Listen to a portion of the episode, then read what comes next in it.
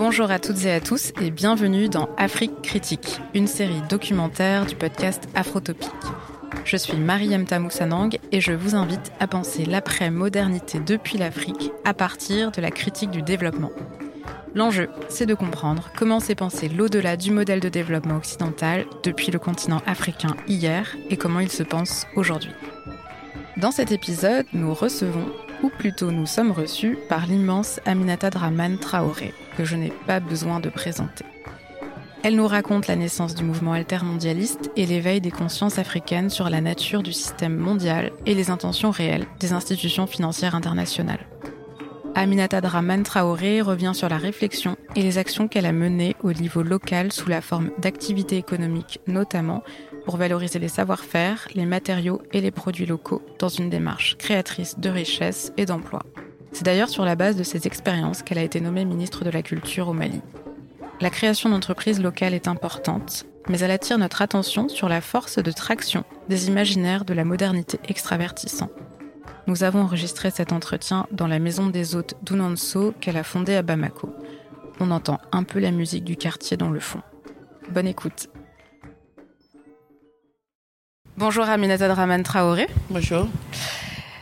Merci de nous accueillir chez vous. Nous sommes très heureux, très honorés d'être là. Vous êtes la grande voix africaine du mouvement altermondialiste. Vous êtes un personnage public depuis les années 90 et jusqu'à aujourd'hui, votre voix compte. Elle est écoutée, notamment sur la situation politique actuelle au Mali. Je vais rappeler que vous avez été chercheur en sciences sociales, vous êtes diplômé en psychologie sociale, vous avez étudié en France avant de travailler rapidement à Abidjan, où dès le milieu des années 70, vous avez été détaché auprès du ministère de la condition féminine ivoirienne. Euh, cette expérience vous a permis de, de, de, travailler au sein de diverses organisations et d'être impliqué sur le terrain. De 97 à 2000, vous avez été ministre de la Culture et du Tourisme du Mali. Et en 99, 1999, vous publiez votre premier livre, un essai intitulé L'étau, dans lequel vous dénoncez les politiques économiques du Fonds monétaire international, euh, l'imposition des politiques d'ajustement structurel, les PASS, dans les décennies 80-90, et leurs effets sur les femmes et la jeunesse. En 2002, vous poursuivez avec euh, la publication d'un second ouvrage, Le viol de l'imaginaire, et vous coordonnez le Forum pour un autre Mali, ici à Bamako. Alors, J'aimerais commencer par vous demander, euh, dans un premier temps, comment est-ce que c'est structuré la critique altermondialiste africaine du développement. En 1999, dans l'Eto, vous êtes alors ministre au gouvernement du Mali et vous dénoncez pourtant des formes de, d'empêchement qui sont structurelles. En fait, vous expliquez quels sont les mécanismes dans lesquels sont pris les pays africains et qui échappent aux dirigeants politiques nationaux. Alors, quelle est la critique que vous que vous portez dans, dans ce premier ouvrage, euh, L'étau Merci pour vos questions. En réalité, l'étau est antérieur à l'altermondialisme. C'est l'étau qui a amené les initiateurs du mouvement social euh, mondial, euh, notamment les Français, Attaque et le Monde Diplo, à me solliciter. Et donc, quand j'ai écrit Leto, j'étais persuadé que ce qu'on a considéré comme la révolution de mars 91 n'avait pas porté sur euh, la lame de fond des politiques économiques qui, depuis près de deux décennies, étaient en train de bouleverser nos sociétés, nos économies. Et moi, j'ai vu à partir de ce lieu les rues se vidaient des jeunes gens parce que jeunes diplômés sans emploi qui étaient autour euh, de leur euh, théière, ensuite euh, ceux qui venaient de l'intérieur du pays, la question du chômage qui n'existait pratiquement pas. Moi, j'appartiens à une génération où il suffisait d'avoir son diplôme, de rentrer de France ou d'ici en tout cas pour avoir droit à un emploi. Mais en moins de deux décennies, le chômage a commencé à gangréner nos sociétés, lié à euh, un modèle de développement extraverti où euh, nous organisions l'État et les institutions et la production et ne portaient pas sur euh, un projet de transformation de nos sociétés par nous-mêmes. Et je savais déjà l'existence de la euh, poigne de fer du FMI et de la Banque mondiale et qui n'était pas dans le débat. C'est malheureusement on en sort un peu maintenant. Jusqu'à présent, on porte ces œillères là qui veulent que le développement soit une chose possible, mais les Africains pratiquement incapables d'y arriver. Et pour des raisons, on nous dira que c'est la corruption. Mais toujours est-il que eh, dès cette époque-là, eh, il m'a paru important de dire, OK, eh, dans l'euphorie du changement, la chute du régime du général Moussa Traoré, les gens étaient persuadés que avec l'équipe qui venait d'arriver avec Alpha Omar Konaré, les démocrates, que on allait euh, voir euh, être bout de on allait voir le bout du tunnel quoi. Donc ça a été l'occasion pour moi sur insister l'étau porte l'étau pourquoi? Parce que je savais forte et la pression de la communauté internationale est tout aussi forte la demande interne d'emploi, de revenus décents, tout ce qui est à l'ordre du jour aujourd'hui. Donc l'étau est dans un contexte où les gens ne voyaient que Moussa Traoré comme le problème. Le régime était le problème, la solution était l'élection. Malheureusement, c'est ça qui demeure. Les gens ont l'impression que il y a un qui qui fait pas le boulot, on l'enlève, on va chercher un autre qui le fera, mais sans jamais nommer eh, le paradigme du développement qui demeure le même d'un régime à l'autre. Euh, alors justement, euh, le paradigme de développement dans lequel euh, se sont inscrits les politiques publiques euh, mises en œuvre par les différents gouvernements qui, sont, qui se sont succédés depuis les années 70 dans le film Bamako de Abderrahmane Sissako, dans lequel vous intervenez au moment du procès de tribunal populaire contre des institutions de Bretton, des institutions de Bretton Woods, que sont le FMI et la Banque mondiale, vous, vous parlez des plans d'appauvrissement structurel et non pas d'ajustement structurel. Parce que ce que vous dénoncez, c'est qu'au fond, il y a des mécanismes structurels qui fabriquent la pauvreté, et vous refusez d'ailleurs de parler de pauvreté, vous parlez de paupérisation pour insister sur le, la manière dont, au fond, la situation que vous dénoncez se met en place. Est-ce que vous pouvez expliquer ce que sont un peu plus précisément ces plans d'ajustement structurel et leurs effets sur les, les femmes et la jeunesse, très concrètement? Oui, euh, il a, sans tenir compte euh, du poids des contraintes extérieures, et parce que euh, on commence à en sortir un peu maintenant, mais à l'époque, nous ne voyons que du bien dans la communauté internationale. un partenaire financier extérieur ne pouvait nous vouloir que du bien. Et leur les instructions, euh, leurs propositions ne pouvaient que développer les pays. Bon, eh, on était quoi, il y a combien d'années On était déjà quelques décennies eh, d'essais de développement et d'erreurs de développement et qui n'étaient pas dans le débat. et, jusqu'à présent, c'est un peu ce que nous faisons aujourd'hui. Jusqu'à présent, et on ne posait pas, on ne questionnait pas et le processus de transformation de nos économies, de nos sociétés. Et on croyait qu'un bon leadership, euh, il suffisait d'un bon leadership parce que le modèle est acquis et les possibilités de financement sont là. Alors que, précisément, en raison de la nature, de la nature du système et des modalités de l'insertion de nos économies dans ce système-là, il a fallu passer par des réformes qui rimaient avec des étatisations, des engagements de l'État pour plus de marchés. Donc, dès cette époque-là, la première république qui avait mis en place des industries, des entreprises, un peu dans tous les domaines, une, quarantaine d'entreprises nationales. Les gens travaillaient. C'est clair que ce, euh, ce régime, les limites de ce choix c'est d'abord les frontières et le marché, même si l'offre était là, le marché euh, pour chacun de nos pays, puisque chaque pays faisait son industrialisation, on, a été vite confronté à des difficultés, mais ces difficultés ont permis au FMI et à la Banque mondiale eh, de nous faire jeter eh, le bébé avec l'eau du bain en disant ce sont des entreprises en faillite il faut eh, vous en débarrasser, il faut privatiser. C'est le même schéma sur tous les continents.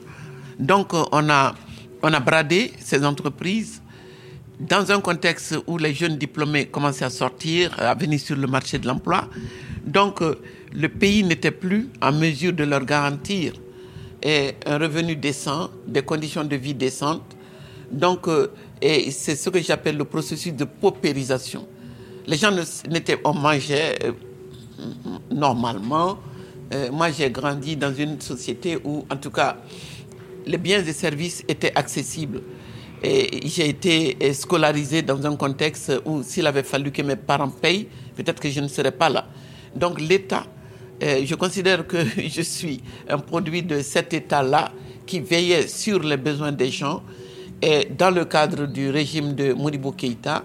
Donc, puisqu'il fallait moins d'État et, que l'appartenance de Modibo Keïta au bloc socialiste et le régime socialiste qu'il a voulu pour le Mali, parce que plus conforme au plan culturel, au plan social, et à ce que nous voulons pour nous-mêmes. Donc, euh, on a mis, l'extérieur a mis un terme en cela. Le coup d'État a été perpétré. On est passé à autre chose. Mais cette autre chose-là, c'était le début du libéralisme. Donc, tout de suite, il fallait créer, disons, une classe d'entrepreneurs qui se sont, en fait, ils se sont accaparés, ils ont pris ces entreprises-là celles qui marchaient comme celles qui ne marchaient pas. On a tout liquidé. Donc euh, le Mali est entré avec le libéralisme économique dans le cadre du régime militaire. Et c'est ça aussi l'une des contradictions. Et, on vous, les régimes militaires, euh, hégémonie, et on, en tout cas, on, ne veut pas du militaire. Et pourtant, ici, il a fallu le militaire, c'est-à-dire un régime fort, pour libéraliser, pour euh, couper dans les budgets de l'éducation, de la santé. Et puis bon, tout a commencé à dégringoler, le mécontentement avec. Je ne dis pas qu'il n'y avait pas de mécontentement sur le régime de Modibo Keïta, et précisément parce que la sobriété et les, disons, il y, avait quand même des, disons, euh, il y a eu des frustrations parce que par rapport au Sénégal et la Côte d'Ivoire que nous voyons euh, où les marchés étaient inondés de produits français, le lait Nestlé et toutes les bonnes choses qu'on n'avait pas ici. Et jusqu'ici, certaines personnes gardent dans leur tête que gauche, socialisme égale sobriété égale. C'est pas la belle vie, quoi. C'est pas la bonne vie. Donc, euh, et moi, j'ai vu venir euh, donc euh, cette situation catastrophique à partir avec les politiques d'ajustement qui invitaient l'État à se désengager et à faire payer ce qu'on appelle dans le système néolibéral le recouvrement des coûts. Là-bas, on disait qu'il faut dégraisser le mammouth, je sais pas, la question était là, elle a même un peu partout l'État devait en faire le moins possible pour les populations qui devaient se prendre en charge en payant. Hmm. Et hum, donc ça, c'est ce que vous avez, euh, ce que vous avez observé, ce qu'on a pu observer dans les premières années, euh, les deux premières décennies, 70, enfin 70, 80, 90 surtout. Euh, le mouvement altermondialiste mondial s'est structuré à partir de 2001. Euh, il y a eu le grand forum euh, mondial, ouais, le grand forum social mondial de Porto Alegre au, au Brésil, auquel vous avez participé. Euh, et à cet endroit, les revendications des peuples ont beaucoup porté sur Bon, bien sûr, l'annulation des dettes des anciens pays colonisés, mais également euh, euh, des, concepts comme celui de la souveraineté des peuples et aussi d'autres approches que euh, la, comment dire, la lutte contre les logiques de marché qui étaient développées dans tous les programmes de politique, enfin toutes les, toutes les programmes d'aide au développement étaient une manière d'imposer une certaine conception du développement et une certaine approche, une certaine pratique, à l'intérieur desquelles les femmes et les jeunes ont souvent eu des rôles à jouer et, se sont retrouvés cantonnés dans euh, des programmes de, euh, que ce soit le microcrédit euh, à partir des années 2000 ou bien l'entrepreneuriat féminin, en fait des logiques très individualistes et très très construites autour d'un consumérisme et d'une et d'un développement individuel et des approches qui ont au fond qui ont écrasé d'autres pratiques de l'économie, d'autres économies beaucoup plus euh, populaires, solidaires, ancrées dans euh, des pratiques sociales et culturelles, qui échappaient aux logiques du simple marché et de la rationalité euh, économique individuelle. Vous qui avez à la fois eu une expérience en tant que chercheuse en Côte d'Ivoire au départ, mais par la suite au gouvernement et en tant que femme africaine entrepreneuse qui a développé des modèles économiques alternatifs, est-ce que vous pouvez nous expliquer comment est-ce que vous avez euh, euh, cherché, réussi, euh, poussé d'autres systèmes, d'autres modèles d'économie plus populaires, plus solidaires et qui n'écrasent pas au fond la culture, les cultures des peuples? Non, je suis parti du fait que il suffit pas de poser ce diagnostic. je considère depuis lors que j'ai le devoir euh, moral, politique, intellectuel euh, euh, d'explorer des alternatives. Quoi.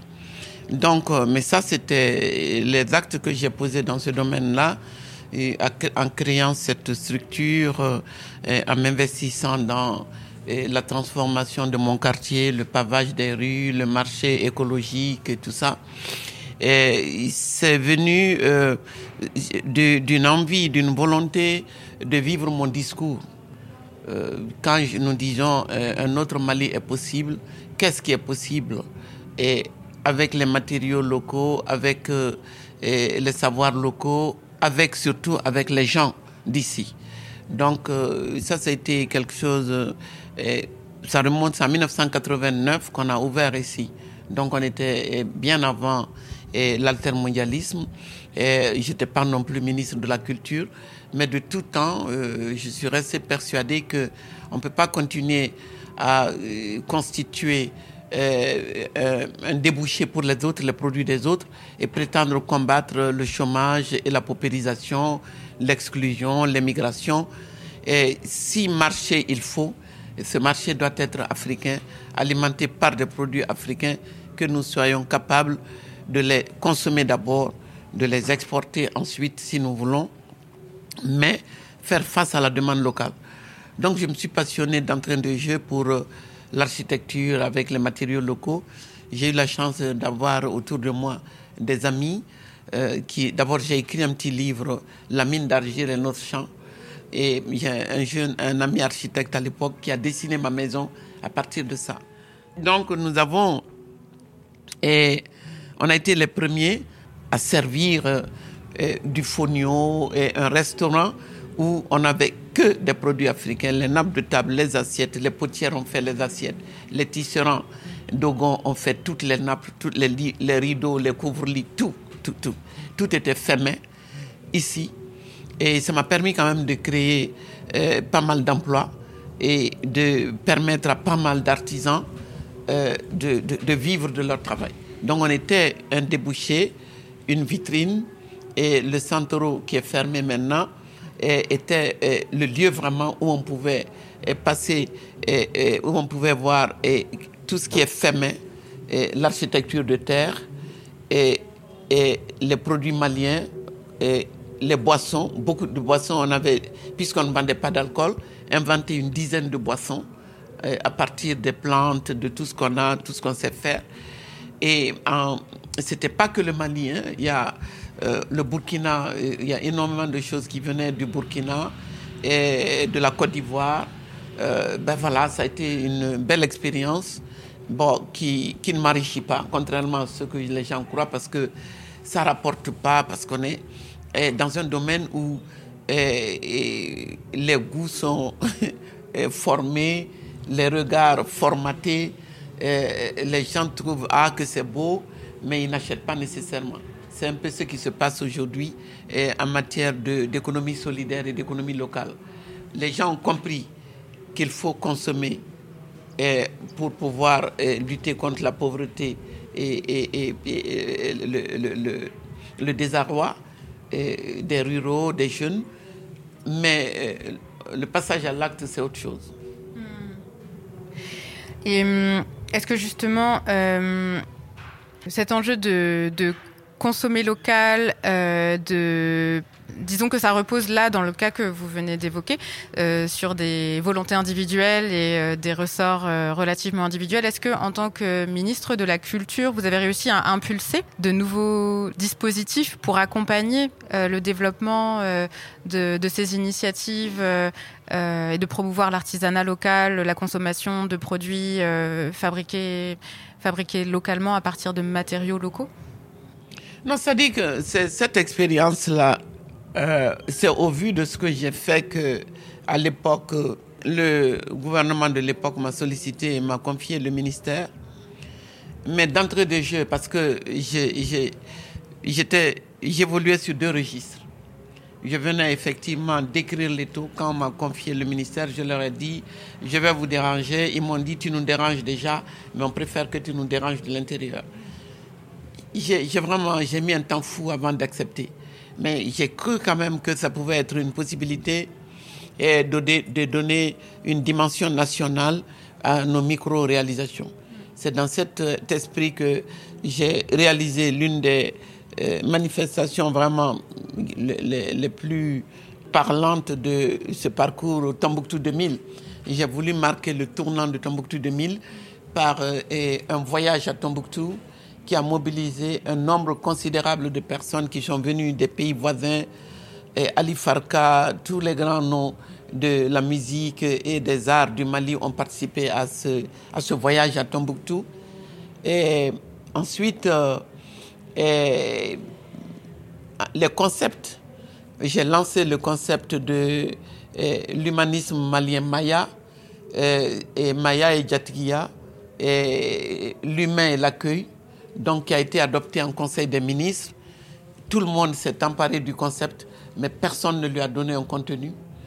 Et quand je dessine un pot de fleurs avec les, potières et les potiers, on remplace le pot par des produits chinois qui brillent. Quand je mets du vétiver dans les pots, on, prend les vétivers, on taille les vétivers, les vétivers doivent être coiffés. C'est-à-dire que et, et c'est ça le problème. Le degré d'aliénation est tel que on n'a pas suffisamment confiance en quelque chose de véritablement écolo, de véritablement social, culturel et africain. Il faut toujours, on croit que la touche de modernité, et, et c'est par la touche de modernité qu'on se fait avoir. C'est pareil pour le pavage. J'ai pris les pierres comme ça, les pierres telles qu'elles sont, pour paver les rues.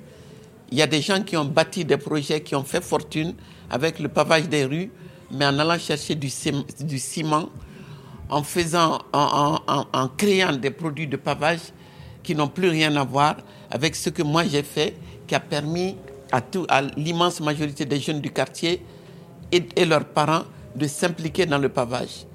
Donc quand je prends secteur par secteur, c'est pareil dans, dans, l'alimentation.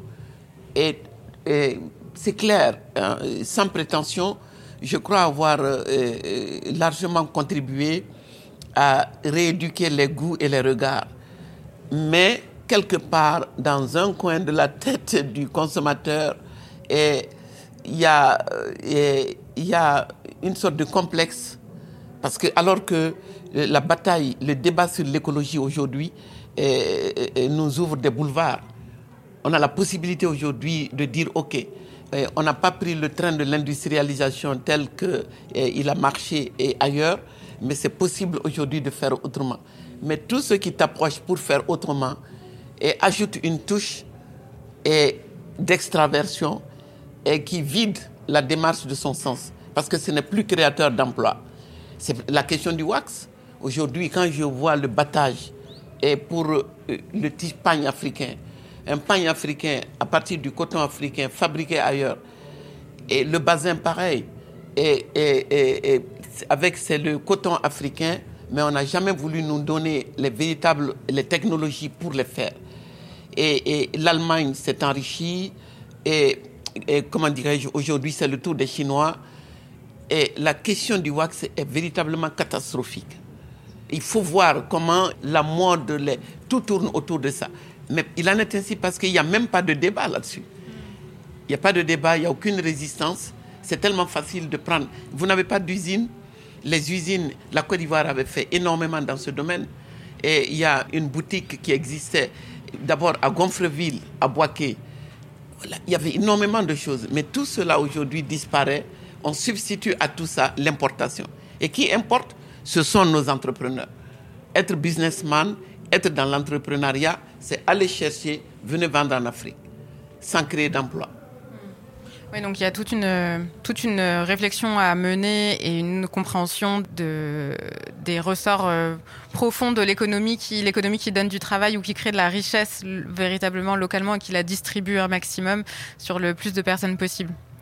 Euh, dernier point euh, sur la question de l'imaginaire que vous avez abordé euh, il y a déjà longtemps, en 2002, dans, ce, dans cet ouvrage Le viol de l'imaginaire, euh, dans lequel vous commencez à, interroger euh, le phénomène migratoire de la jeunesse et cette idée que c'est l'Eldorado, que c'est l'Europe qui est la réponse à, à tous les problèmes, au fond, que la jeunesse rencontre sur le continent.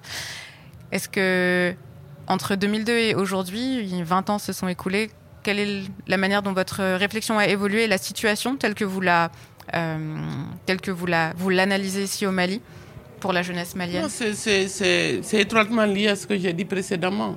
C'est-à-dire euh, ce que j'ai été amené à proposer n'a pas pris du fait euh, d'une blessure narcissique profonde.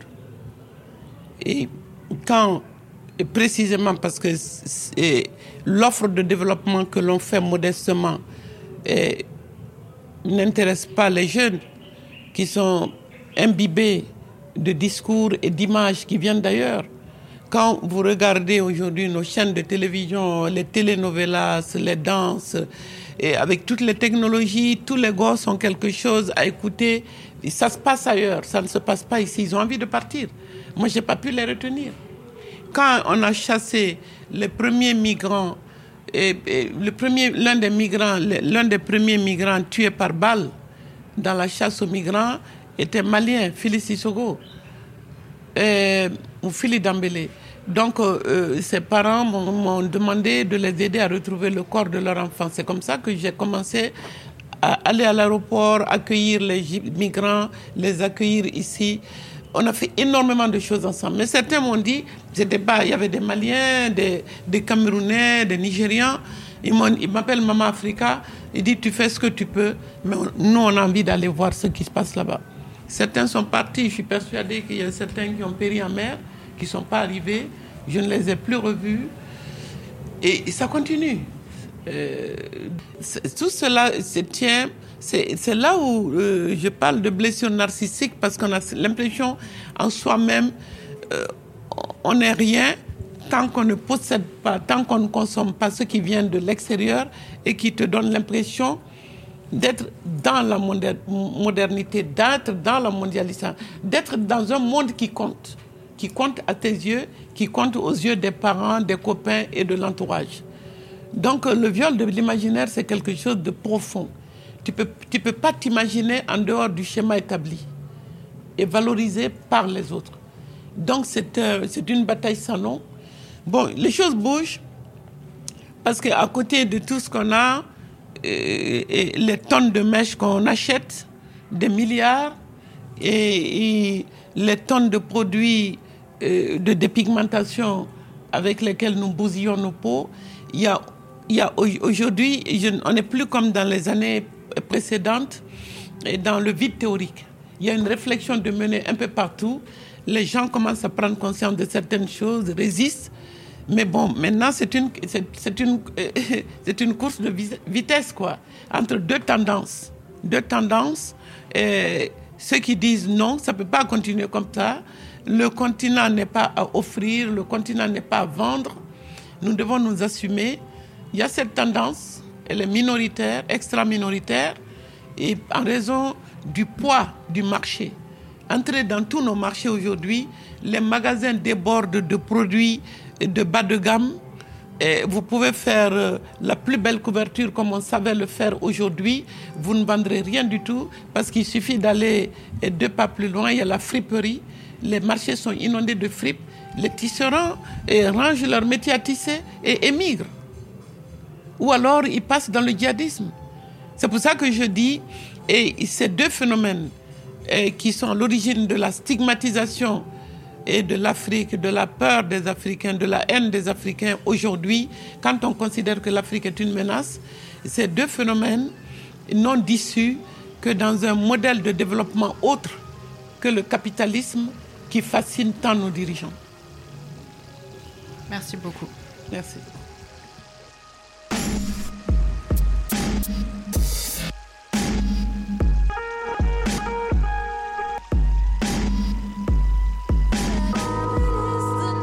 J'espère que cet épisode vous a plu et qu'il nourrira votre réflexion.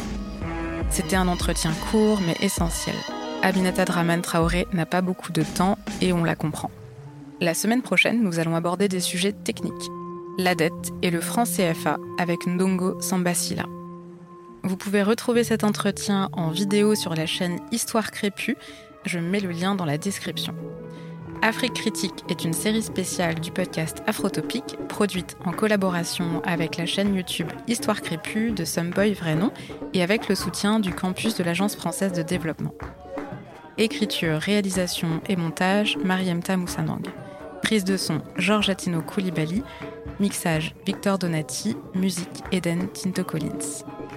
Pour ne rien rater, abonnez-vous à Afrotopique sur votre plateforme d'écoute favorite et suivez le compte Instagram du podcast. Si vous aimez Afrotopique, la meilleure manière de me le dire, c'est de contribuer à la soutenabilité du projet avec un petit abonnement mensuel sur Tipeee. Afrotopique est un podcast indépendant qui a envie de le rester. Merci beaucoup et à bientôt.